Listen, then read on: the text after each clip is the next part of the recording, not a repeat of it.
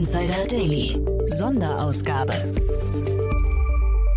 Herzlich willkommen zu Startup Insider Daily. Mein Name ist Jan Thomas und ja, ich hoffe, ihr hattet ein paar tolle Weihnachtsfeiertage. Ihr wisst ja, wir sind in der wohlverdienten Winterpause, aber wir haben ein paar tolle Gespräche für euch vorbereitet. Einen Jahresrückblick bzw. das Jahr 2021 durch die Augen von fünf Podcastern, die in der deutschen Startup-Szene nicht mehr wegzudenken sind. Bei uns zu Gast heute ist Jochen Krisch, der Herausgeber von Exciting Commerce.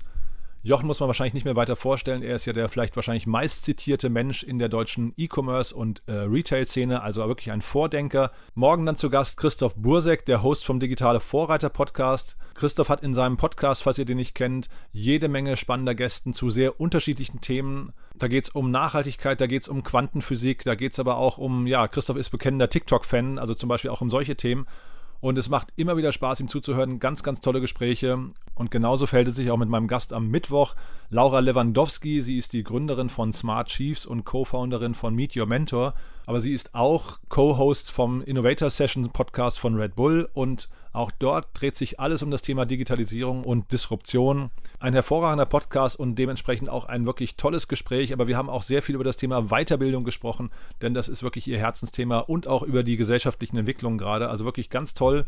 Dann am Donnerstag begrüße ich Jakob Steinschaden. Er ist der Co-Founder von Trending Topics, eine Plattform, die sich primär mit der österreichischen Startup-Szene beschäftigt. Da ist ja auch viel passiert in diesem Jahr. Aber Jakob und sein Team ordnen auch die gesamten internationalen Entwicklungen im Tech-Bereich, im Krypto-Bereich, im Nachhaltigkeitsbereich und so weiter ein. Also auch das ein wirklich tolles Medium und auch Jakob ist Host eines Podcasts, der täglich erscheint, der immer wieder tolle Gäste und tolle Themen hat. Und dann am Freitag bei uns zu Gast Pip Klöckner vom Doppelgänger Tech Talk Podcast. Pip muss man ja eigentlich nicht weiter vorstellen. Er ist wahrscheinlich der ja, scharfsinnigste Analyst der deutschen Startup-Szene, ist sehr meinungsstark, ist sehr sortiert, muss ich sagen, sehr klar in seinen ja, Gedanken. Hat mir unglaublich viel Spaß gemacht, aber wir haben es, glaube ich, geschafft, in unserem Gespräch kein einziges Mal über Aktien zu sprechen, sondern wir haben vielmehr über Pips Entwicklung gesprochen über ihn privat, über seinen Blick auf die Welt, auf solche Fragen, wie er sich zum Beispiel eine Meinung bildet, wie er sich also einem Thema nähert, wie er auch Wichtiges von Unwichtigen trennt und so weiter und so fort. Also ich glaube, auch das war ein toller Ritt durch verschiedene Themen und aus diesen fünf Gesprächen ergibt sich halt eben ein ganz tolles Gesamtbild für 2021. Von daher, ich hoffe, es macht euch Spaß, was wir hier vorbereitet haben. Und bevor ihr jetzt Angst bekommt, dass wir unser Format verändern, keine Sorge, ab dem 3.1. geht es hier in gewohnter Manier weiter, sowohl mit den Nachrichten als auch mit unseren Investorengesprächen, als auch mit den normalen Interviews. Und da fangen wir auch furios an. Am 3.1. und am 4.1. haben wir an beiden Tagen Unicorn-Gründer zu Gast. Also es lohnt sich also dann nach der Winterpause wieder ganz regulär hier zuzuhören. Und bevor wir jetzt loslegen, vielleicht noch ein kurzer Hinweis in eigener Sache. Auch wir hier bei Startup Insider wollen im nächsten Jahr kräftig wachsen. Ihr wisst ja, so zumindest der eigene Anspruch, wir sind auf dem Weg, das wichtigste Informationsmedium zu werden für die deutsche Startup-Szene und deswegen möchten wir unser Team aufbauen. Ihr wisst ja wahrscheinlich, ich habe früher die beiden Magazine Berlin Valley und The 100 rausgebracht, beziehungsweise mit meinem Team zusammen. Wir waren damals also, glaube ich, schon die meistgelesenen Publikationen in der deutschen Startup-Szene. Jetzt haben wir den meistgehörten Podcast in der deutschen Startup-Szene und sowieso schon die ganze Zeit den meistgelesenen Newsletter, der jeden Morgen erscheint. Müsst ihr unbedingt abonnieren, falls ihr ihn noch nicht kennt. www.startupinsider.de einfach mal abonnieren und Probe lesen. Aber wir arbeiten noch an ganz anderen Themen und äh, ja, wie gesagt, wir möchten kräftig wachsen, suchen dafür Unterstützung. Und wir haben die ganzen Jobbeschreibungen noch nicht veröffentlicht, aber wenn ihr Lust habt, wenn ihr zum Beispiel Redakteure seid oder Sales Manager oder Podcast-Experten oder Data Scientists oder einen tollen CEO kennt oder Office Manager oder Werkstudenten oder Praktikantinnen oder Praktikanten seid oder welche kennt, also Menschen, die vielleicht passen könnten zu uns, die sich verändern möchten, die für die Startup-Szene brennen oder die sich für die Wirtschaftswelt von morgen interessieren, dann äh, ja, am besten weist ihr sie mal auf uns hin. Jeder kann mich auf LinkedIn kontaktieren und mit uns kurz in den Austausch gehen. Die Jobbeschreibungen werden irgendwann im Januar veröffentlicht, aber ja, wie gesagt, wir, wir suchen jetzt im großen Stil tolle Leute, keine Arschlöcher, das ist wichtig. Wir sind ein tolles, junges Team hier in Berlin und dementsprechend suchen wir Menschen, die uns mit ihren ja, Fähigkeiten und ihren Persönlichkeiten bereichern. Und falls ihr da jemanden kennt oder selbst Lust haben solltet, dann schreibt mir gerne. Das wird auf jeden Fall ein toller Ritt in 2022. Und damit jetzt genug der Ankündigungen. Jetzt kommt Jochen Krisch von Exciting Commerce und damit die erste Folge von unserem großen Jahresrückblick 2021. Viel Spaß damit und Vorhang auf für Jochen Krisch.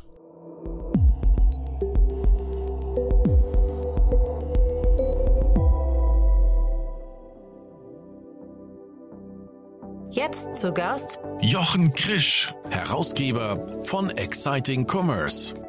Ja, also ich freue mich sehr, Jochen Krisch ist bei uns. Und äh, Jochen, ich sage erstmal Hallo und ich habe mich gerade gefragt, wie stellt man dich denn ja am besten vor? Wie stellst du dich denn Menschen vor, die dich nicht kennen? Hallo Jan.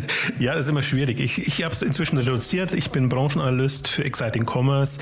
Ähm, dann gibt es die K5 als Konferenzveranstaltung. Wir haben einen Fonds, den Global Online Retail Fonds und sind eigentlich sehr breit aufgestellt, aber immer spezialisiert auf E-Commerce. Das heißt, in deiner Eigenvorstellung, der, der Begriff Guru taucht da nicht auf? Garantiert garantiert nicht, nein. Ja, ja das glaube ich, also ich glaube, wenn man über dich spricht, dann ist das, glaube ich, ein, äh, ein Attribut, was immer mitfließt. Ne? Also ich glaube, im, im Retail-E-Commerce-Bereich, ich weiß gar nicht, wie weit du deinen, deinen äh, Fokus da äh, spannst hinterher, aber in, ich glaube, in dem Bereich gehörst du zu den tonangebenden, also ich will jetzt keinen Honig im Bad schmieren, ne? aber da gehörst du zu den ton, tonangebenden Stimmen in Deutschland, ne? Ist schwierig immer, wenn ich das sagen soll, aber ich befasse mich zumindest schon lange damit, seit, seit 15 oder 17 Jahren jetzt seit den Commerce, also insofern ja, ich wollte, bleibt das nicht aus. Ja, lass mal ganz kurz deine Themenfelder zumindest mal durchgehen. Exciting Commerce hast du gerade schon gesagt, das ist quasi, das ist der Publishing-Arm von euch, ne? So, so, so kann man sagen, ja. Und dann habt ihr eine sehr bekannte und etablierte Konferenz, die wahrscheinlich jetzt momentan irgendwie auch unter Corona leidet, ne? Ja, konnten wir natürlich jetzt nicht machen, die, die ganze Zeit. Deswegen gibt es K5 TV als Ersatz. Ähm, jeden Donnerstag, jetzt sind wir gerade in der Winterpause oder in der Weihnachtspause. Ähm, aber gab es zumindest, es ist so, dass ähm, in Anführungszeichen Ersatzprogramm, aber wir hoffen, dass wir nächstes Jahr wieder eine K5 machen im, im Juni und dann setzen, knüpfen wir da wieder an, wo wir 2019 aufgehört haben. Genau, das ist der, der Konferenzbereich mit allem, was dazu gehört. Und K5 TV auch mit super Gästen, muss man wieder sagen. Also sehr, sehr sehenswert, finde ich, was ihr da, was ihr da macht. Äh, ist natürlich, ich glaube, das wird jeder nach zwei Jahren äh, Pandemie jetzt sagen, es ist kein Ersatz für, eine, für ein, ein echtes Treffen auf einer Konferenz, aber ich finde, das ist schon ein, ein, ein, super Bereich, den ihr da aufbaut. Und dann habt ihr noch den Glor oder Glory 50, ne? Genau, das ist quasi der börsennotierte Fonds oder mit der Fonds mit dem börsennotierten Unternehmen, der für alle offen ist und ähm, das ist ja auch ein expandierendes Feld, weil man hat es ja mitbekommen, dieses Jahr eines der besten Börsenjahre und ähm, was an den letzten Jahren an die Börse gekommen ist, das ist halt auch eine, eine Möglichkeit, einfach jetzt an dem Branchenwachstum zu partizipieren. Und das ist eigentlich so mein Hauptthema neben Exciting Commerce äh, momentan, ähm, die Unternehmen zu verfolgen, zu analysieren und einfach dann zu gucken, wie der beste Mix aussehen könnte, um die Branche abzubilden und damit auch das Branchenwachstum. Hm. Und was ich gar nicht wusste, äh, Jochen, und was vielleicht auch viele jetzt äh, gar nicht wussten, ist, dass du auch Angel Investor bist und hast auch da sogar einen Exit gehabt dieses Jahr, ne? Genau, ja, immer die überraschenden Exits kommen, kommen dann immer. Genau, das mache ich auch jetzt seit fünf, sechs Jahren intensiver. Ähm, nicht alles ist spruchreif, aber Frontastic war spruchreif, äh, Vital ist, ist spruchreif. Also ich versuche eben immer so in Themen reinzugehen, Tech-Themen, meistens so Frontend-Themen, ähm, Last-Mile-Themen, die ich spannend finde, die nicht unbedingt immer gerade im Trend liegen. Das war zum Beispiel auch bei, bei Frontastic so als ähm, Shop-Software, eigentlich wo niemand mehr in Shop-Software rein wollte. Aber ich fand das Thema immer spannend und äh, ja, in, äh, dann immer leider, weil ich gerne länger dabei bin, aber dann überraschender Exit dieses Jahr auch an, an Commerce-Tools und das sind natürlich dann auch so die positiven Momente, die man hat. Ja, super. Commerce Tool ist auch ein super Thema. Äh, den Sven Witthöft heißt er, glaube ich, von Vital hatte ich auch mal hier im Podcast. Äh, müssen wir vielleicht noch mal ein, zwei Sätze zu sagen, weil, also kannst du vielleicht noch mal sagen, aus deiner Brille finde ich ein super spannendes Thema. Ganz genau, für, für ein Mehrwegsystem für, für Gerichte und ähm, eigentlich eine ganz, ganz smarte Lösung, ähm, die sie da gestartet haben, die sie zum Teil in Kantinen einsetzen, aber eben auch im Privatbereich. Und ähm, das ja, trifft halt so ein paar Nerven, äh, nachhaltige Lösungen und auch ähm, ja, technologiegetriebene Lösungen, die ich dann immer auch sehr spannend finde. Total. Und dann sind wir jetzt eigentlich schon mittendrin in den Highlights, denn darum soll es ja heute gehen. Wir wollen ja eigentlich äh, Jahresrecaps machen und dann eben das Jahr durch äh, verschiedene Brillen Revue passieren lassen. Und äh, ja, da hatte ich dich im Vorfeld gebeten, mir ein paar Dinge mal rüberzurufen. Das ist eine sehr lange Liste geworden. Deswegen gehen wir wahrscheinlich im Schnelldurchlauf durch die einzelnen Themen. Aber jedes für sich ist auch extrem spannend. Und dann fangen wir wahrscheinlich an mit diesem also viele werden es nicht mehr hören können, ne? aber dieses, ich glaube, das Jahr war schon bestimmt vom Thema Quick Commerce, ne? Ja, muss man so sagen. Also das ist zumindest das Thema, also gerade auch wenn man es vom, vom Kapitaleinsatz äh, betrachtet, ne? was da an Geld reingeflossen ist, wie viele Player da da sind und wer sich dann letztendlich auch herauskristallisiert als führend, Flink, Gorillas auf der einen Seite und dann die internationalen Getir und GoPuff und ähm, die dann eben auch in den deutschen Markt ähm, rein wollen. Also mich, mich freut das halt als Thema, weil der Food-Bereich so lange unterentwickelt war Und insofern ist es gut zu sehen, dass da jetzt tatsächlich auch Geld reinfließt. Wir werden nachher noch ein paar Food-Themen auch, auch haben. Ob das jetzt das relevanteste Thema ist in dem Food-Bereich, weiß ich gar nicht. Aber wenn man jetzt so auf das Jahr zurückblickt, ist das sicherlich ähm, das Thema, wo sich am meisten tut. Und ich habe es ja als Trend-Hype-Thema beschrieben. Das ist immer der, der Spagat, in dem man dann ist. Also wie, wie relevant ist es dann wirklich dauerhaft? Momentan ist es halt eine Wette und wird sehen, wer sich da durchsetzt.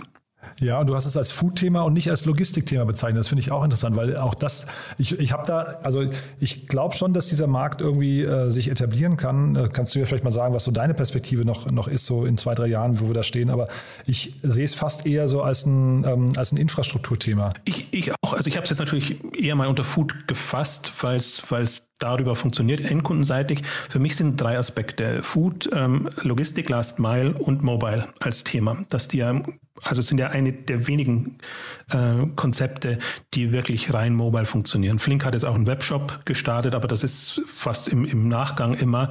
Und da gibt es auch noch wenige, die jetzt ähm, Pure Play Mobile ähm, das, das versuchen. Ähm, also ist natürlich hauptsächlich in dem, in dem Essensliefer Bereich ähm, etabliert. Aber das ist für den E-Commerce, den klassischen E-Commerce tatsächlich auch nochmal ein anderes Momentum. Ja, und es gab jetzt die ersten Übernahmen schon. DoorDash hat ja Volt übernommen. Äh, glaubst du, dass sich dieser Markt, wenn wir jetzt vielleicht dann, also das ist jetzt eine, wahrscheinlich noch nicht relevant für dieses Jahr noch, aber so Blick aufs nächste Jahr, dass sich dieser Markt jetzt relativ schnell konsolidiert? Ja, das muss passieren. Wobei in Deutschland ja gar nicht so viel ähm, los war, aber international. Also in Deutschland gibt es die zwei, Flink und Gorillas, glaube ich, die jetzt äh, versuchen, jeder für sich oder gemeinsam irgendwann, wer weiß, ähm, da Fuß zu fassen. Aber international sieht man es gerade in so Städten wie London und, und, und in England speziell, ähm, dass da wirklich einige jetzt aufgekauft wurden oder eben als Sprungbrett gedient haben. Ähm, DoorDash Volt fand ich auch eine, eine super spannende Kombination. Ähm, kommt ein bisschen aus einer anderen Richtung heraus. Aber ähm, ja, das wird sich alles ein bisschen finden müssen. Also es gibt nicht so viel Platz für so viele Player und es haben nicht so viele so viel Geld, wie es braucht, um, um sich da wirklich zu etablieren, denke ich. Und siehst du denn die Unit Economics, und das ist vielleicht dann mal das, auch die Brücke zu dem Thema, ich weiß gar nicht, wir waren jetzt im Quick Commerce, vielleicht dann Brücke zum Same-Day Delivery oder Next-Day Delivery, ich weiß gar nicht, wie man sie nennen möchte, also die, die ähm, äh, Picknicks dieser Welt und, und äh, Knusper und, und wie sie alle heißen, Yababa jetzt auch. Äh, siehst, du, äh, siehst du die Unit Economics überhaupt haltbar oder würdest du sagen, die sind bei einem Picknick-Modell deutlich attraktiver?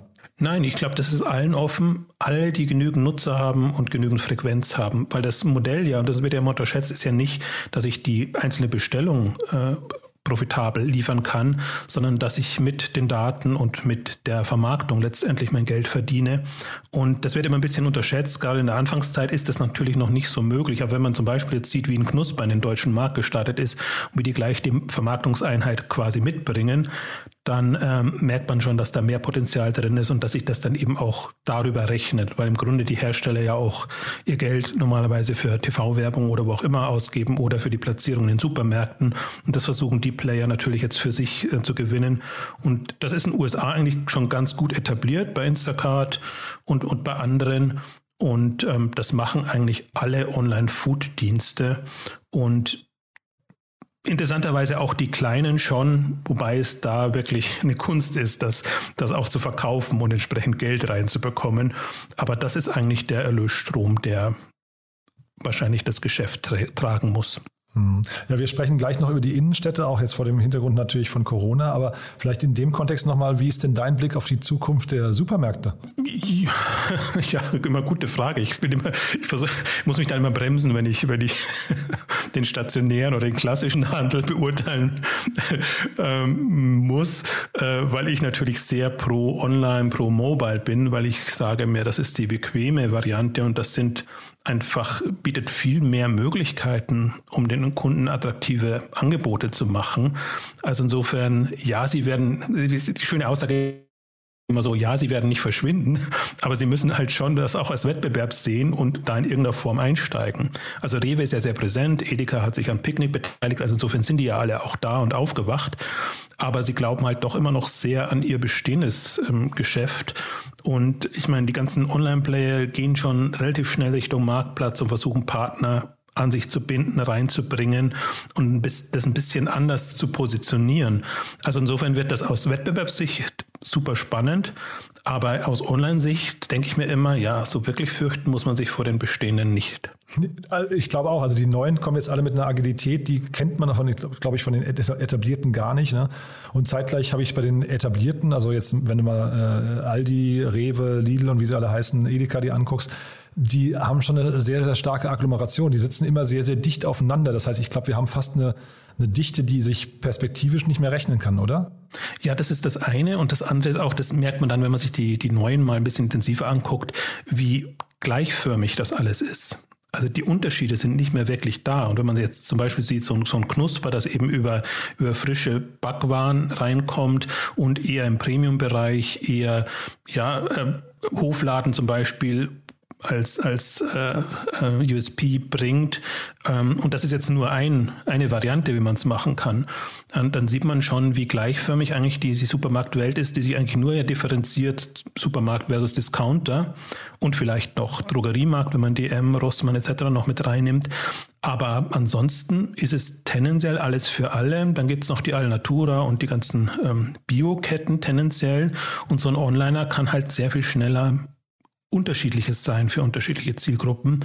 Und ich glaube, das ist auch noch eine große Chance, dass da wieder mehr Profile reinkommt, als jetzt am Markt da ist. Mhm. Und du hast gerade Rossmann angesprochen, das ist ja vielleicht eine, eine Brücke dann zum Thema ähm, generell stationärer Handel nochmal.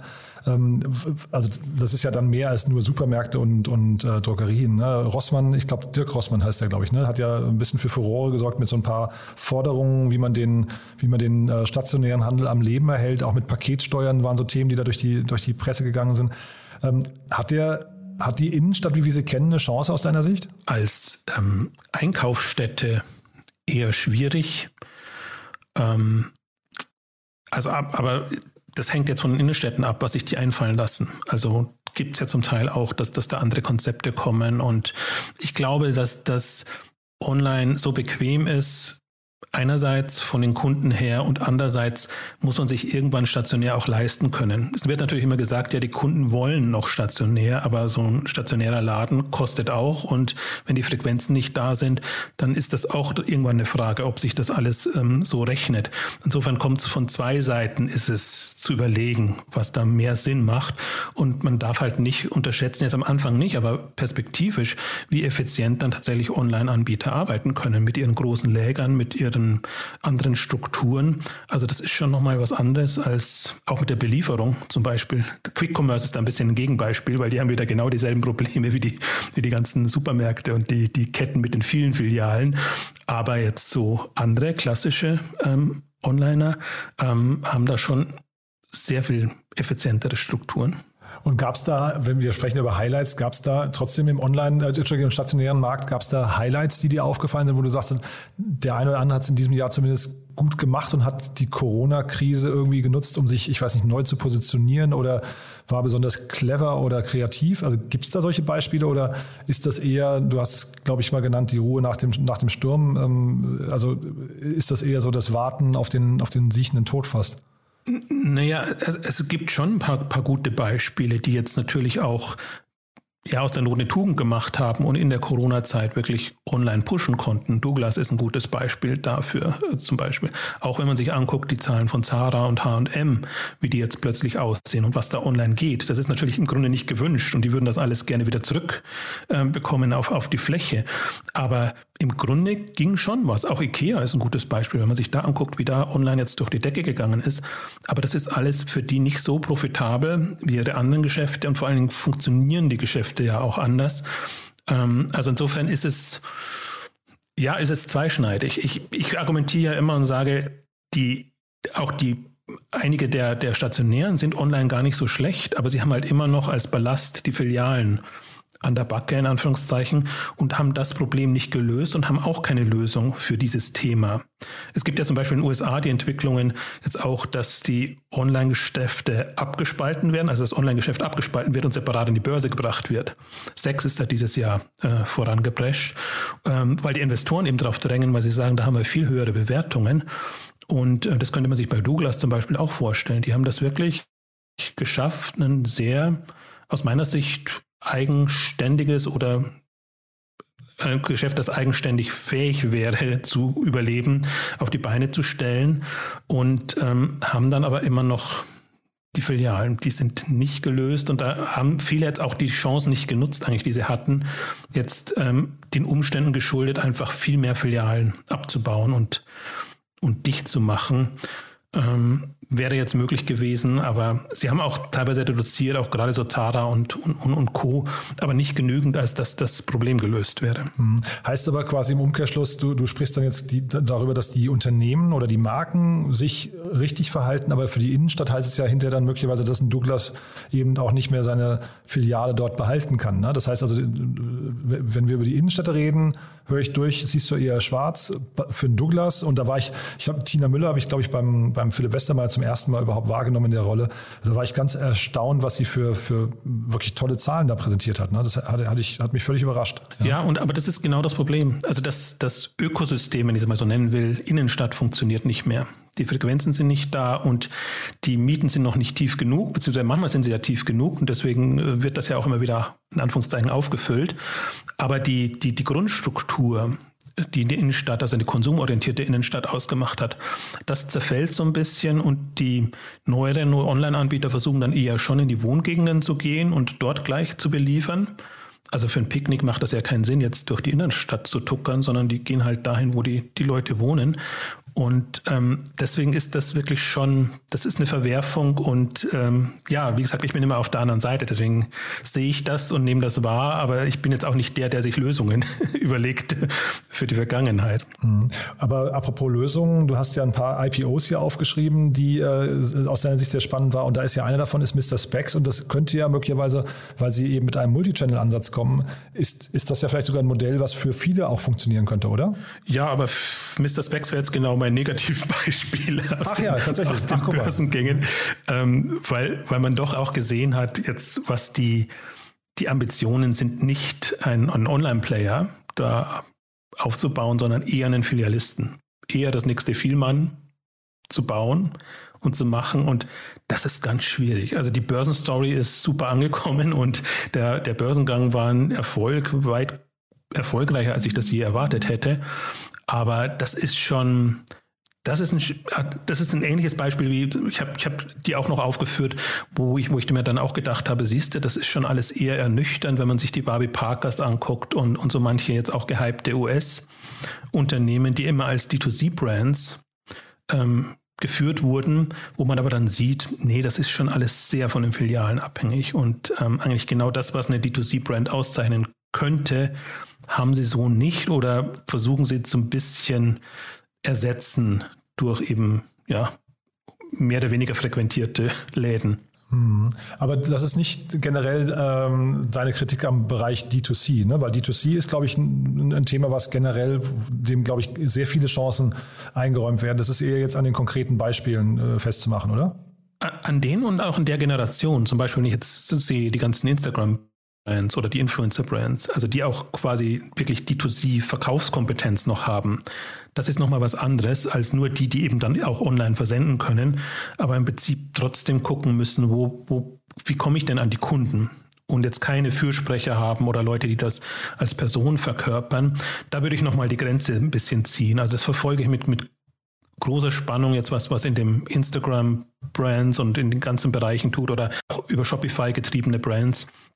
Nur jetzt gerade so, so Wabi Parker war für mich so ein, so ein Beispiel, wo ich mir dachte, das ist All Birds auch so ähm, schwierig. Also es sehen von den Kennzahlen her nicht annähernd so aus, wie man sich das eigentlich gedacht hätte oder erhofft hätte. Und die, die Gründe dafür, also weil, also ich, so ein Casper, ich war damals in New York, wir haben die besucht und äh, das, das war so der gehypteste äh, Stern im New Yorker Startup-Himmel, ja.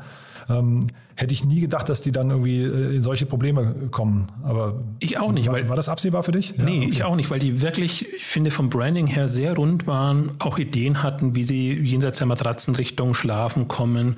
Und ähm, nein, ich hätte gerade auf, auf Casper hätte ich durchaus auch wahrscheinlich noch am ersten mitgewettet. Und ähm, ja, aber das ist alles sehr enttäuschend. Und man sieht ja jetzt, also sie ziehen sich jetzt ja schon wieder aus der von der Börse zurück nach knapp sechs Monaten, ähm, weil sie einfach wieder Kapital brauchen. Und ja, das ist also deswegen diese Beispiele, die wir jetzt genannt haben, das sind eigentlich so Beispiele, wo man sieht, da ist das Kalkül nicht wirklich aufgegangen. Ähm, ja, deswegen würde ich, D2C würde ich nicht totreden, nee, überhaupt nicht. Mhm. Was du aber als positives Beispiel für Börsengänge hier aufgeführt hast, ist About You. Ne? Die, die, haben, die, haben das, die haben schon ziemlich viel richtig gemacht. Ja, also das ist, also gerade wenn man auch sieht, dass es äh, ja aus einem Konzern heraus oder nahe an einem Konzern heraus entstanden ist und auch in der Welle nach Zalando. Also das ist schon, das ist zum Beispiel, war für mich eindrucksvoll. Also da wusste man ja auch, ein paar Zahlen wusste man und Tarek ist ja auch omnipräsent. Also insofern äh, kommt man daran nicht vorbei, aber jetzt wirklich mal so Einblicke zu bekommen in die, in die Zahlen, in die, also sowohl die finanziellen Kennzahlen als auch die, die, die anderen Kennzahlen. Also da gibt es kaum was zu bemäkeln. Also auch jetzt die Expansion, Internationalisierung. Ähm, dann sind sie auch noch mit einer vernünftigen Bewertung an die Börse gegangen. Im, Im, Unterschied zu Mr. Specs, also das soll jetzt nicht so negativ klingen, wie es jetzt geklungen hat, aber die Bewertung war nicht annähernd so hoch wie, wie bei Mr. Specs. Und dann ist es einfach nochmal auch, also die haben es bewusst auch nicht ausge, ausgereizt, will ich damit sagen. Dann ist das irgendwie auch eine, eine schöne Story und da bin ich jetzt auch wirklich gespannt. Also sie sind ja jetzt noch sehr früh an die Börse schon gegangen. Aber stimmt das mit den Zahlen? Also ich hatte jetzt in Erinnerung, Mr. Specs ist so mit 900 Millionen oder so an die Börse und äh, About You doch, glaube ich, mit 4 Milliarden, oder? Oder in der Größenordnung? Ja, aber du musst ja auf, auf, Umsatz bewerten. Ach so, meinst also, du? Okay, also, dann, ja, okay. Mhm. Mr. Specs, der Umsatz ist ja bei sind es 200, weiß ich gar nicht, ähm, oder glaube ich so 250 peilen sie an. Okay, also von den Multiples meinst ähm. Mhm, Okay. Genau, und, mhm. und About You, glaube ich, ist mit dem Zweifachen oder ein bisschen ja, mehr ja. als dem Zweifachen vom Umsatz. Also war schon sehr viel attraktiver bewertet aus Investorensicht. Mhm. Und würdest du den. Aus Verkäufersicht natürlich. Die sind ja, glaube ich, auch bei euch in den, in den Fonds mit reingegangen, ne? Äh, oder muss, musste sie, glaube ich, sogar. Genau, da hatten wir auch tatsächlich die Chance, Chance von Beginn an ähm, dabei zu sein. Und ähm, das ist für mich auch, also so sieht auch ein relevanter Player aus in dem Bereich. Und für uns geht es ja auch ein bisschen, bisschen darum, den Markt abzubilden. Deswegen Zalando ein bisschen reduzieren, About You als, als Newcomer oder noch schneller wachsendes Unternehmen ähm, erhöhen. Und ähm, Mode ist ja ohnehin sehr stark an der Börse vertreten. Also der ganze Mix von Boohoo, Asos, die, die alten, dann auch die Marken eher Revolve und jetzt neuere Run the Runway etc. Also da hat man wirklich die, kann man aus dem Vollen schöpfen, kann man sich wirklich was ein Portfolio bauen, was dann so eine Art von Zukunft abbildet, je nachdem, wie man es wie man's einschätzt. Aber wir versuchen meistens hauptsächlich nach den potenziellen Wachstumsraten zu gehen. Aber man muss natürlich auch ein bisschen gucken, was, also was sind die Favoriten jetzt, wenn, wenn man mehrere vergleichbare hat. Ja, wie Und ist das da, eigentlich? Ja, Entschuldige. Hm? Nee, da, da halte ich ähm, eben sehr viel von About You.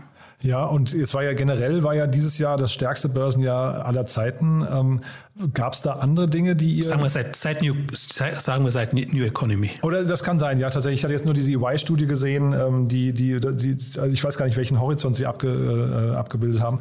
Aber das klang wirklich relativ krass, finde ich, was da dieses Jahr passiert ist. Habe ich auch mit Daniel Wild nochmal äh, im separaten Podcast total äh, ausführlich analysiert. Ähm, aber ich, ich wollte jetzt fragen, auf euren, auf euren Fonds oder auf dich jetzt bezogen, gab es da Börsengänge, die dir hängen geblieben sind, ähm, die vielleicht auch für den Fonds wichtig sind? Ja, viele. Also osteuropäische Börsengänge, eigentlich aus global. Kupang ist so einer, einer unserer Favoriten aus, aus Südostasien. Also DoorDash habe ich sehr gehofft, dass die irgendwann oder bald mal an die Börse gehen, weil ich einfach von dem Konzept äh, sehr viel halte. Äh, manche eben auch sehr hoch bewertet, sodass wir sie noch gar nicht reinnehmen konnten. Und dann gab es eben auch noch die, die Spec-Börsengänge, die durchaus die, das ein oder andere spannende Unternehmen haben. Ähm, Enjoy ähm, zum, zum Beispiel Oxt ähm, ist jetzt im Bereich ähm, Fast Moving Consumer Goods ähm, aktiv, ähm, die ich mir schon lange intensiv angucke, weil ich mir denke, da würde man eigentlich gerne beteiligt sein. Also sind jetzt an der Börse, wie gesagt, noch zu hoch bewertet, aber auch da haben wir separate Exchanges-Ausgaben in unserem Podcast ähm, dazu gemacht. Ähm, also alles, was wir da spannend finden, weil dann hast du endlich mal Zahlen und kannst dir das intensiver angucken. Und da sind wirklich auch ähm, strategisch schöne Unternehmen dabei, zukunftsträchtige ja. Unternehmen. Wollen wir vielleicht an der Stelle gerade nochmal kurz auf den, auf den Podcast, den haben wir vorhin gar nicht erwähnt, mit dem Marcel Weiß zusammen machst du ja, ich glaube, jede Woche einmal, ne? oder, oder wie oft wie ist die Frequenz? Alle zwei Wochen inzwischen. Alle zwei Wochen, ja. ja. ja. aber auch sehr, sehr fundiert und sehr ausführlich, so richtige Deep Dives in einzelne Themen. Ähm, Thema Enjoy, die, die kenne ich, also entweder habe ich die Folge nicht gehört, aber ich, ich kenne auf jeden Fall das Unternehmen nicht. Vielleicht magst du dazu nochmal ein, zwei Sätze sagen? Enjoy ist eigentlich genau mit das Spannendste. Das ist der ehemalige ähm, Apple Store äh, Gründerbetreiber, also der die Apple Stores bei Apple eingeführt hat und groß gemacht hat. Und Enjoy ist ein ja, Zuhause-Beratungsgeschäft, nenne ich jetzt mal sehr, sehr plump. Ähm, also die arbeiten sehr viel mit äh, Marken und Herstellern zusammen und bieten denen an, dass eben, wenn es komplexere Produkte sind, ähm, dass man die liefern lässt und zu Hause gleich installieren lassen kann. Also es kann von ähm, Hightech-Geräten sein bis zu Drohnen, alles Mögliche. Also in der Regel, ursprünglich wollten sie eigentlich das unabhängig aufbauen. Inzwischen arbeiten sie sehr stark mit den Marken zusammen, auch mit vielen ja, Handy- und Mobilfunkmarken in, in dem Bereich.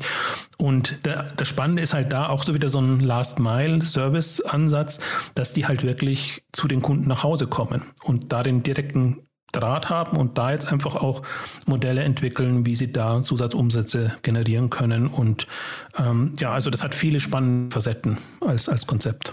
Ist aber jetzt nicht, ähm, in München bei euch gibt es ja auch Arrive. Ähm, wir hatten ja von das Thema Quick Commerce, die, glaube ich, innerhalb von einer halben Stunde liefern. Das ist aber jetzt nicht dasselbe Modell, ne? Nee, überhaupt nicht. Also andersrum. Das geht auch nicht um Quick, sondern es geht um, um Service dann. Das wäre jetzt, wenn Arrive dann tatsächlich auch noch ja, das Gerät installieren würde, einrichten würde. Es geht eigentlich mehr darum, um, um Berechenbarkeit.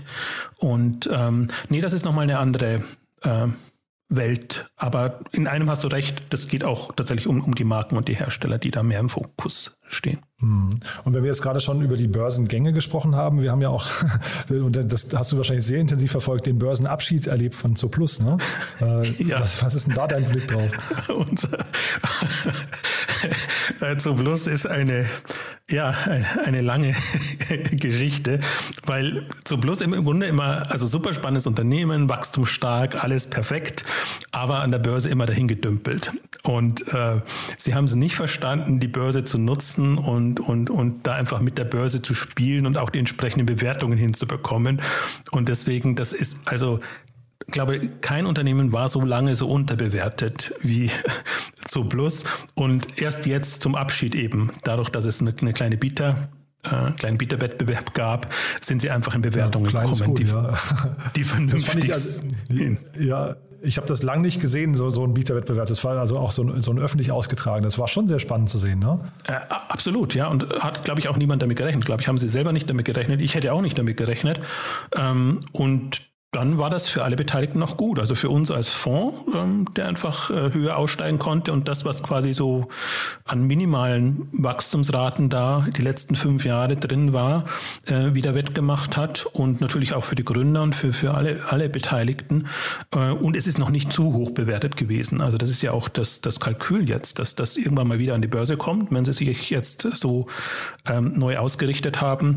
Und man sieht das an Chewy, jetzt einem, einem US- ähm, Anbieter in, in, in einem ähnlichen Segment, ein bisschen mehr Abo getrieben, ein bisschen moderner und, und anders aufgezogen. Aber wenn man sich da die Bewertung anguckt versus zu Plus, ist das immer noch ähm, sehr überschaubar auch gewesen. Mhm. Und wenn wir gerade über die Börse, du hast mir hier noch ein paar Kandidaten äh, rübergerufen, Zalando, HelloFresh und wahrscheinlich auch Delivery Hero ist ja wahrscheinlich auch irgendwie so aus Startup-Sicht nochmal total spannend, aber gerade HelloFresh hat dich, glaube ich, sehr beeindruckt, ne? Das ist für mich so der, das Unternehmen des Jahres aus meiner Sicht. Also du hast jetzt die drei genannt. Das ist ja auch das Interessante, was passiert ist. Drei DAX-Unternehmen jetzt. Also wer hätte das gedacht, als ich mal mit Exciting Commerce gestartet bin, dass aus dem E-Commerce irgendwann mal DAX-Unternehmen da sein werden. Also das war schon im Grunde die, die Sensation in, in, in diesem Jahr. Und ich glaube, Zalando hat es jeder erwartet. Und, und HelloFresh ist wirklich ja der Corona-Profiteur und die das auch die das voll ausgenutzt haben auf jeder Ebene. Und das ist eigentlich der Grund, warum ich so, warum ich die so hochhebe, ähm, gerade, gerade für dieses Jahr, weil viele sind ja sehr kritisch, was das Geschäftsmodell angeht, etc. kann man, kann man, ja, gucken, aber sie sind halt jetzt in Dimensionen vorgestoßen, was den Umsatz angeht. Und ich finde auch, was sie strategisch und auch operativ auf die Beine stellen, in so einem Umfeld auch, also muss sich das vorstellen, in zwei Jahren die Umsätze mehr als verdoppelt. Und das ist ja ein ist ein Handelsgeschäft. Also sie müssen auch die Produktionsstätten, die Logistik etc. alles, alles handeln in dem Bereich. Und dann ist das schon extrem, was die geleistet haben. Hättest du das erwartet? Weil ich, ich frage deswegen, ich habe den Dominik Richter mal, ich vermute mal vor sechs, sieben Jahren haben wir ein, ein Magazin, da habe ich ihn interviewt äh, und besucht im Büro. Äh, und ich habe das zu dem Zeitpunkt, äh, also ich möchte ihm da auch nicht Unrecht tun, weil äh, es ja erwiesenermaßen funktioniert das Geschäftsmodell, ja. Aber ich habe das damals nicht kommen sehen, dass das auch nur ansatzweise so groß werden kann. Ja, ich ist jetzt natürlich immer blöd zu sagen, aber für mich war HelloFresh schon Also ich, ich habe es ziemlich darauf gebaut. Also gerade eben auch, wenn ich, wenn ich einen Dominik, Dominik Richter sehe, der das ja schon lebt. Und die Frage ist ja immer, wenn man, wenn man Gründer hat mit so einem Konzept, was durchaus schwierig ist, äh, wie hoch ist der Schaumschlagfaktor dabei? Also verkaufen tun sich immer alle sehr gut. Nur glaubt man das, was sie da erzählen? Glaubt man, dass die wirklich ihr Marketing im Griff haben, dass die wirklich ihre Customer Acquisition Costs etc., Customer Lifetime Value, diese ganzen Dinge da haben? Und ähm, da hat eigentlich HelloFresh ist immer, also ist immer besser gelaufen, als man es erwartet hat. Ähm, und ähm, ja, ich hatte es ein bisschen gehofft. Das ist so ein bisschen self-fulfilling, weil ich denke, der Markt braucht auch solche Konzepte. Ähm, ich bin selber kein Nutzer und ich könnte mir das auch nie vorstellen. Ähm, aber das ist natürlich voll jetzt in die Corona-Welle reingekommen. Ne? Das und, und da aber der Ausblick ist für dich, was würdest du denken? Äh, also jetzt mal Corona, wollen wir uns alle gegenseitig wünschen, dass es irgendwann vorbei sein wird. Ähm, muss sich dann so ein, so ein äh, HelloFresh umorientieren und äh, einfach, ich weiß nicht, vertikal erweitern? Oder würdest du sagen, die haben ihren Peak jetzt erreicht und damit muss man sich einfach abfinden? Ja, das machen sie auch. Also die haben jetzt ja vor einer Woche, vor zwei Wochen ihren Kapitalmarkttag gehabt, den sie einmal im Jahr machen und haben da ja beschrieben, was sie vorhaben. Also Vertikalisierung eben, sie haben sich Marken dazugekauft, gehen mehr in Fertiggerichtbereich, versuchen mehr Produkte on top zu kaufen. Das, was sie beibehalten, ist, dass sie weiter in Mahlzeiten ähm, denken. Also nicht in Zutaten, nicht in Einzelprodukten. Man kann sich, könnte immer schwer vorstellen, dass die mal wirklich so ein Supermarkt werden im, im frische Bereich oder im Food-Bereich, sondern sie versuchen schon immer, sie nennen es Food Solutions ähm, zu bieten. Und ähm, wenn man das mal durchdenkt, da ist schon sehr viel möglich. Und jetzt gehen sie Richtung 10 Milliarden Umsatz. Ähm, das ist für mich halt das Kriterium, dass ich mir denke, wenn jemand mal die Milliarde geschafft hat und dann auch die 5 Milliarden, ähm, dann hat das eigentlich selber in der Hand, ähm, was daraus wird. Und ja, ich bin da vielleicht zu positiv. Ich weiß, es gibt andere, die das komplett konträr sehen, aber ich finde das schon alles sehr smart und durchdacht. Und wie gesagt, sie haben es auch immer immer gestemmt, was sie sich vorgenommen haben. Ähm, also deswegen. Ja, und, und ich glaube, sie sind ja auch ähm, mit Abstand mittlerweile Marktführer. Ne? Also Blue Apron oder ähm, äh, wen gibt es hier noch? Der, der Fabian Siegel mit, ähm, komme jetzt gerade nicht auf den Namen. Marley Spoon. Marley Spoon, danke, ja. Ähm, das sind ja, das, die sind ja alle weit, weit äh, abgeschlagen. Ne? Also jetzt nicht, will ich jetzt gar nicht despektierlich sagen, aber ich würde nur sagen, HelloFresh hat da eine globale Marktführerschaft aufgebaut, oder? Das ist der andere Punkt, ja. Und wie gesagt, unter den widrigsten Umständen, weil man, die anderen sind ja auch alle börsennotiert. Das heißt, man kann ja verfolgen, auch wie die argumentieren und was da schiefgegangen ist, warum bestimmte Dinge nicht so erreicht wurden. Und ähm, jeder hat andere ähm, Gründe. Und ähm, HelloFresh hat es mit am besten im Griff, ja, und hat das hat den Markt jetzt auch auf, aufgerollt. Also ich sehe jetzt auch nicht, dass da Platz ist für wahnsinnig viele, weil das ist schon ein schwieriges Geschäft und das profitabel zu betreiben ist schon nicht so einfach. Aber HelloFresh hat ein paar Hürden genommen, so dass ich ähm, ja, also ich glaube wenn ich auf was wetten müsste, dann, dann gerade in dem Segment, dann muss man ins, kann man inzwischen auf HelloFresh, HelloFresh wetten. Hm, und wenn du sagst, Platz für nicht so viel, ist vielleicht nochmal eine gute Brücke zu einem anderen Thema. Äh, Trasio-Klone, ne? das war ja so das andere große Thema in diesem Jahr. Da hat man so den Eindruck, davon kann es gar nicht genug geben. Ne? Ja, das ist auch so ein, so ein Feld. Also da würde ich ja wirklich wie gesagt, Hype-Trend-Thema, da würde ich sehr zu, zu Hype neigen und da muss ich mich immer auch ein bisschen zurücknehmen, dass ich nicht zu sehr spöttle, weil das ist natürlich, ich sage immer so, dass das ist für die, die zu viel Geld haben und gar keine wirklichen Ideen haben, was sie, ja, du was hast sie da machen. im Podcast immer gesagt, das ist äh, für dich ultra langweilig, ne? Äh, also, das also habe ich extrem, abgespeichert. Ja. Extrem. Ich verfolge es auch nicht, sondern ich warte da genauso, wer sich jetzt rauskristallisiert und, und da die, die Führung übernimmt. Ähm, Berlin Brands Group, so auf der einen Seite Seite, da sind wir relativ nah dran, weil Sven da auch im, im, Beirat ist. Ähm, und auf der anderen Seite sehr smarter Move jetzt auch von SellerX, ähm, da KW Commerce an sich zu binden, zu übernehmen oder man weiß nicht, wer da wen übernommen hat. Äh, und dann gleichzeitig Thrasio, die immer so international kommend auch eine unheimliche PR natürlich auch machen.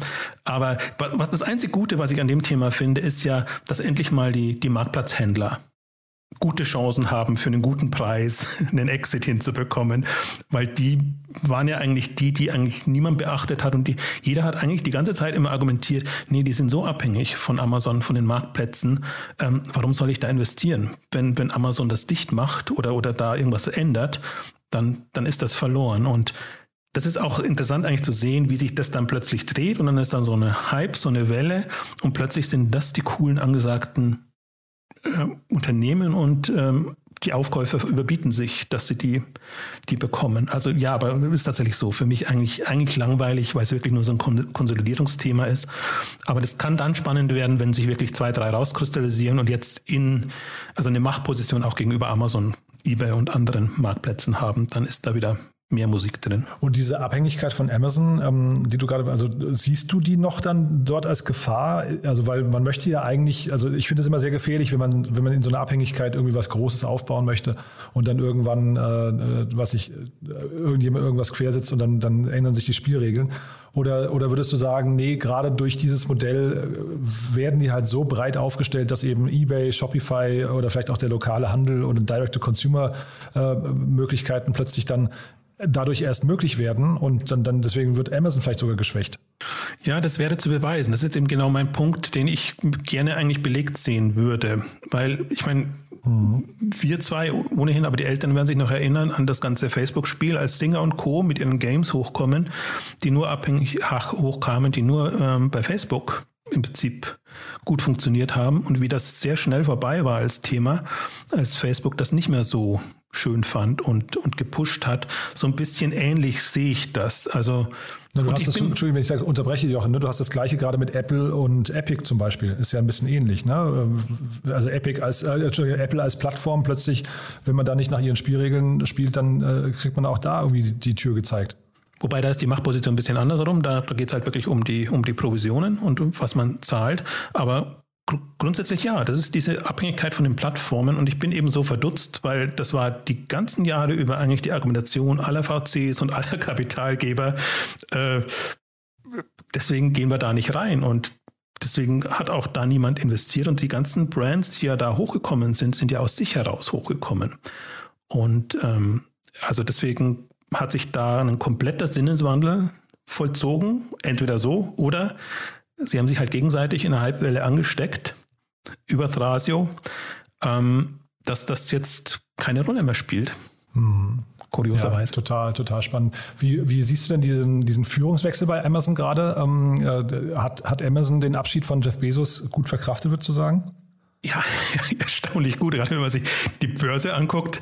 Die Börse ist explodiert, also explodiert relativ. Äh, alle anderen Tech-Unternehmen sind stärker gestiegen, aber ich hätte mir gedacht, die Börse wird das eigentlich jetzt eher, eher negativ bewerten und ähm, seitdem ging es eigentlich positiv. Ich bin da eher so ein bisschen skeptisch. Also er ist ja nicht komplett aus, aus der Welt, aber ähm, es ist schon eine andere Stoßrichtung, die Amazon bekommen kann, weil er eben nicht der Konsumerchef nach oben gekommen ist, sondern der Webservice-Chef. Man sieht jetzt auch, der Deutschland-Chef streicht die Segel nach 20 Jahren, 22 Jahren. Also das ist schon legitim, aber auch da ändert sich was und ich kann mir vorstellen, dass das jetzt schon schon was bewirkt. Also nicht, dass man jetzt Amazon totschreiben muss oder, oder sonst irgendwas. Aber ich glaube halt so eine, gerade so eine zentrale Führungsfigur wie Jeff Bezos ähm, macht schon viel aus. Also insofern, ich bin da mal jetzt sehr gespannt und mich hat das wirklich überrascht, dass das so problemlos hingenommen wurde. Also man erinnert sich ja auch da noch, wie bei Apple der Wechsel war, ähm, wie schwierig das war. Und ähm, er hat jetzt sehr viele Vorschusslorbeeren jetzt zumindest börsenseitig äh, bekommen. Cool, Jochen. Und dann sollten wir ja, wenn wir gerade schon bei Amazon sind, dann ist ja Alibaba nicht ganz weit weg und dann ist vielleicht auch die Brücke zum chinesischen Markt, dass wir vielleicht da nochmal einen ganz kurzen Blick hinwerfen. Äh, da war es turbulent, ne? Da war es sehr turbulent, ja. Ähm, was gar nicht an den Zahlen lag, die sahen eigentlich ganz gut aus bei, bei Alibaba und Co., aber an der chinesischen Führung, Politik, die einfach, ja, so, so, so manche, also wirklich manche Knüppel jetzt äh, in, in die Beine geworfen hat eigentlich von allen, jetzt nicht nur im E-Commerce, aber äh, das spielt natürlich auch bei, bei im E-Commerce eine Rolle. Also A, glaube ich, haben die Alibaba hatten es halt sehr leicht um Plattformen aufzubauen, um da nicht gestört zu werden, haben da auch alles genutzt und haben da jetzt ja sowohl regulatorisch ähm, Schwierigkeiten bekommen, weil sie einfach auch zum Teil mit unlauteren Mitteln gearbeitet haben, um, um den Marktplatz aufzubauen. Aber andererseits sieht man jetzt ja auch dieses ja, diesen Kampf USA, China, börsennotierte, also chinesische Unternehmen, die an US-Börsen notiert sind, ähm, ist nicht so gewollt.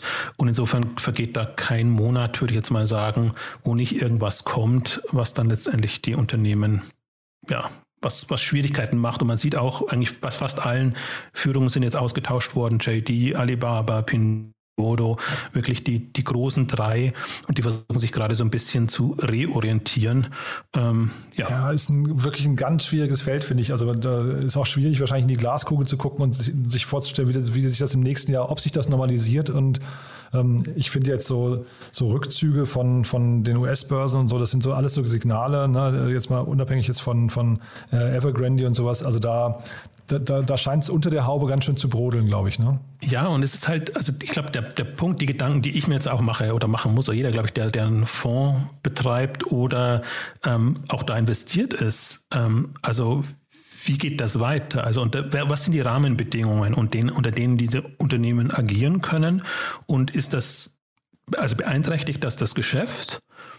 oder nicht. Weil wie gesagt, im Geschäft ist gar nichts auszusetzen. Das äh, funktioniert immer noch, äh, das wächst. Gerade bei Alibaba, die Internationalisierung ist jetzt ein ähm, extrem großes Thema. Also wenn man es allein darauf äh, nur darauf schaut, wäre das gar kein so großes Thema. Aber die anderen Punkte beeinflussen das natürlich auch alles und äh, beeinflussen vor allen Dingen auch die Bewertungen dann, dann jeweils. Also insofern ist das schon ja, eine heikle Geschichte. Mhm. Du hattest trotzdem hier noch ähm, äh, einige Unternehmen zumindest hervorgehoben. Schein ist eins davon. Habe ich dir im Vorfeld schon gesagt, ich kenne die gar nicht. Aber warst du schon ganz erstaunt, weil, weil du gesagt hast, die sind gerade zumindest in der, sagen wir, sehr stark in den Medien, ne? Ja, und ich habe es bei mir ist es vor zwei Jahren aufgetaucht, als sie erstmals unter den äh, deutschen Top 100 Online-Shops waren. Und das übersieht man immer, weil es ein reiner Mobile-Player ist, weil es äh, jetzt in der Masse auch nicht so bekannt ist. Also insofern bist du nicht der Einzige, der, der das nicht kennt, sondern weil es halt wirklich unter den Jungen und mit wenigem Geld ähm, eine der populärsten Modeplattformen ist. Und ein Chinesi chinesischer Player, der eben direkt von China aus ähm, liefert, ähm, der über die Marktplätze groß geworden ist, über Amazon, über eBay, inzwischen aber auch eben, wir hatten ja am Anfang auch das Thema D2C, sehr ähm, im Direkt Vertrieb ähm, arbeitet. Ähm, und die haben halt natürlich dieses Jahr, für mich waren sie gefühlt in aller Munde, weil sie wirklich in, auch in den Massenmedien aufgetaucht sind, weil sie natürlich extrem unter Druck stehen. Billigmode, ähm, verramscht in Anführungszeichen und alles, was da damit mit einhergeht.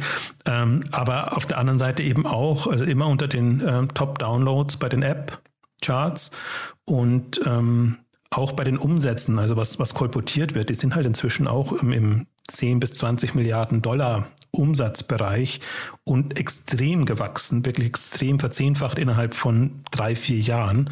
Und das ist halt auch so ein Phänomen, was wir haben im, im E-Commerce, dass dann Player aus dem Nichts kommen. Und die sind dann da und die sind natürlich schon Wettbewerber jetzt auch für die About Yous, für die Zalandos etc. Nicht direkt, aber sie haben halt eine extreme Mobile-Kompetenz, sie haben eine extreme Influencer-Kompetenz, wenn ich es mal so formuliere. Also die arbeiten sehr stark auch mit, dem, mit den ganzen Social-Media-Themen. Ähm, und insofern sind sie da jetzt auch, was die Online- und Technologiekompetenz, sage ich jetzt mal, angeht, nicht zu unterschätzen. Produkt und Sortiment ist ein anderes Thema. Das möchte ich, da möchte ich auch gar nicht einsteigen. Ja, aber das, ich wollte, wollte das als Brücke nutzen zu dem anderen, den du hier aufgeführt hast, nämlich Wish. Da habe ich äh, einen tollen Podcast mal gehört mit ähm, Alexander Graf und Florian Heinemann. Und ich glaube, es waren sogar zwei, wo sie nacheinander irgendwie äh, das, das Wish-Modell ja, ich weiß nicht, ob zerrissen, aber zumindest mal durchleuchtet haben. Ähm, klang auf jeden Fall nicht so positiv. Und Wish ist für mich auch so ein, so, also man fragt sich ja bei manchen, also als Außenstehender bei manchen Modellen auch, warum die überhaupt eine Existenzberechtigung haben. Und das war bei, also bei Wish zumindest bei mir der Fall, ne?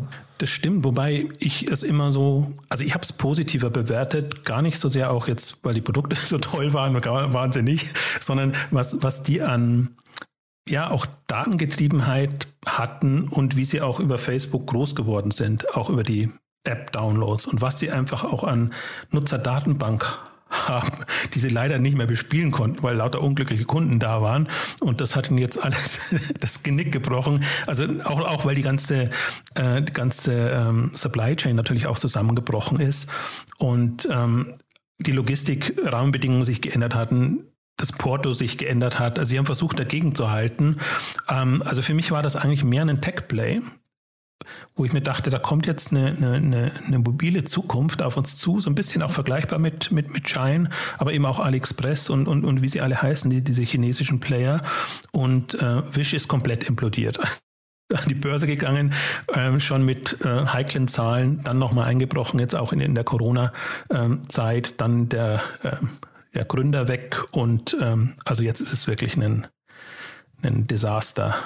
Damit wir jetzt nicht. Insofern, ja? jetzt ist, kann, man, kann man sagen, was, was Alex und Florian da beschrieben haben, trifft es wahrscheinlich sehr gut. Ja, ja, also wie gesagt, das, das klang kritisch, ähm, aber bei mir ist es eher tatsächlich, ich kann mit diesem Modell halt zu wenig anfangen. Das ist eher leider meine persönliche Meinung. Ist ein bisschen ähnlich wie bei Schein. Also dieser ganze, das, das, das hat alles so ein, so ein, weiß nicht, so ein, die, diese geringen Halbfestzeiten bei Themen, das, das nervt mich dann irgendwie immer. Gerade in der heutigen Zeit ist es irgendwie nicht mehr zeitgemäß, finde ich. Ja. Naja, aber ich, ich sehe es ja so aus der Marktsicht. Sicht, ne? dass ich sehe halt, da kommen halt schon Player nach oben sehr schnell.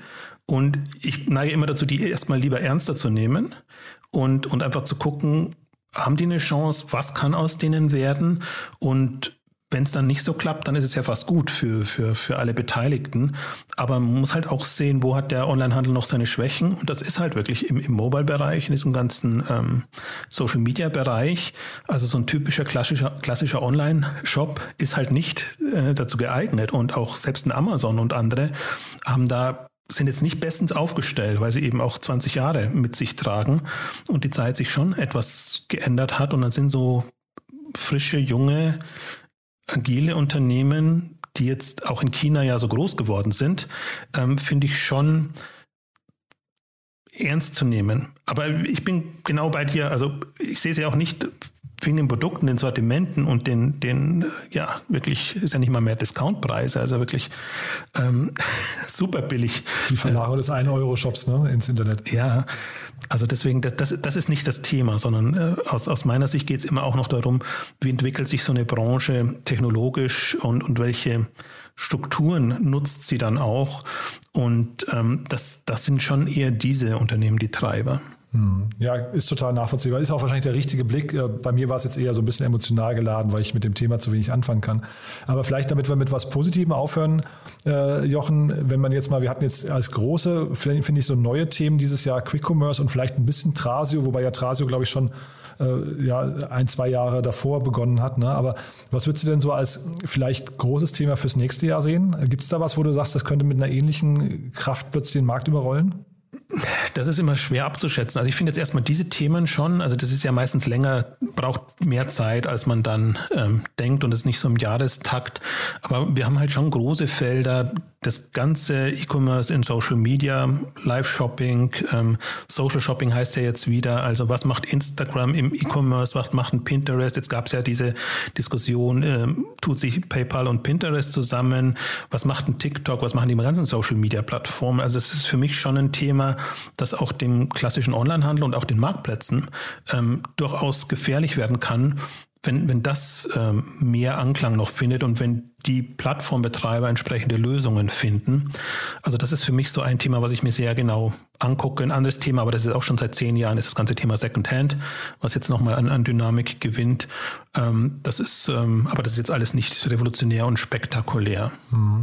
Ja, bin ich bei dir. Also ich hatte den ähm, Alex von Haasdorf, gerade den, den, den Gründer von LiveBuy im Podcast und äh, das fand ich zumindest mal, mal spannend. Ich habe mich mit dem Thema Live-Shopping, also ich, ich meine, ich weiß, dass es das gibt, aber ich habe mich damit nie beschäftigt, weil es mich als Nutzer relativ wenig interessiert. Aber ich glaube, das ist schon nochmal so ein Gamechanger für die ganze Creator-Industrie. Und das ist natürlich, wir haben ja vorhin über den Einzelhandel gesprochen, über die Innenstädte, das kommt, da kommt ja nochmal die Attacke wirklich mit einer vollen Wucht von der anderen Seite, ne? wenn plötzlich jeder Creator äh, quasi das, das gesamte, die gesamte Infrastruktur hat, die du früher mit einem Medienkonzern und mit einem, mit einem Einzelhandel hattest, ne? plötzlich hat das, es ist alles da als Bausatz quasi. Ne? Absolut. Also ich komme aus dem Teleshopping-Bereich, war sechs Jahre lang beim, beim, im Teleshopping zu Beginn meiner Karriere. Insofern liegt mir das Thema sehr, sehr nahe.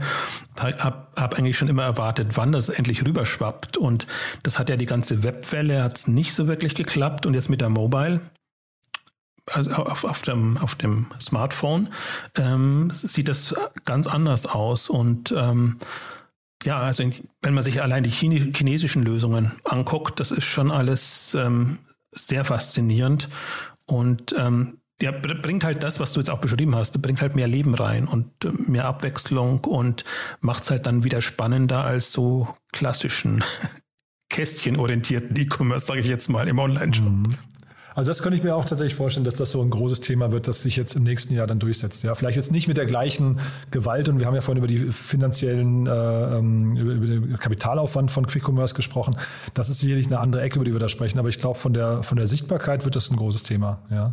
Im Übrigen, wenn wir da schon sind, noch ein, ein Thema, glaube ich, was, was kommt oder wo es ja auch einige Startups jetzt gibt. Das ist ja eher so die Verkaufsmaschine. Und das andere, was ja auch noch fehlt, ist, ist Beratung ähm, in, in irgendeiner Form.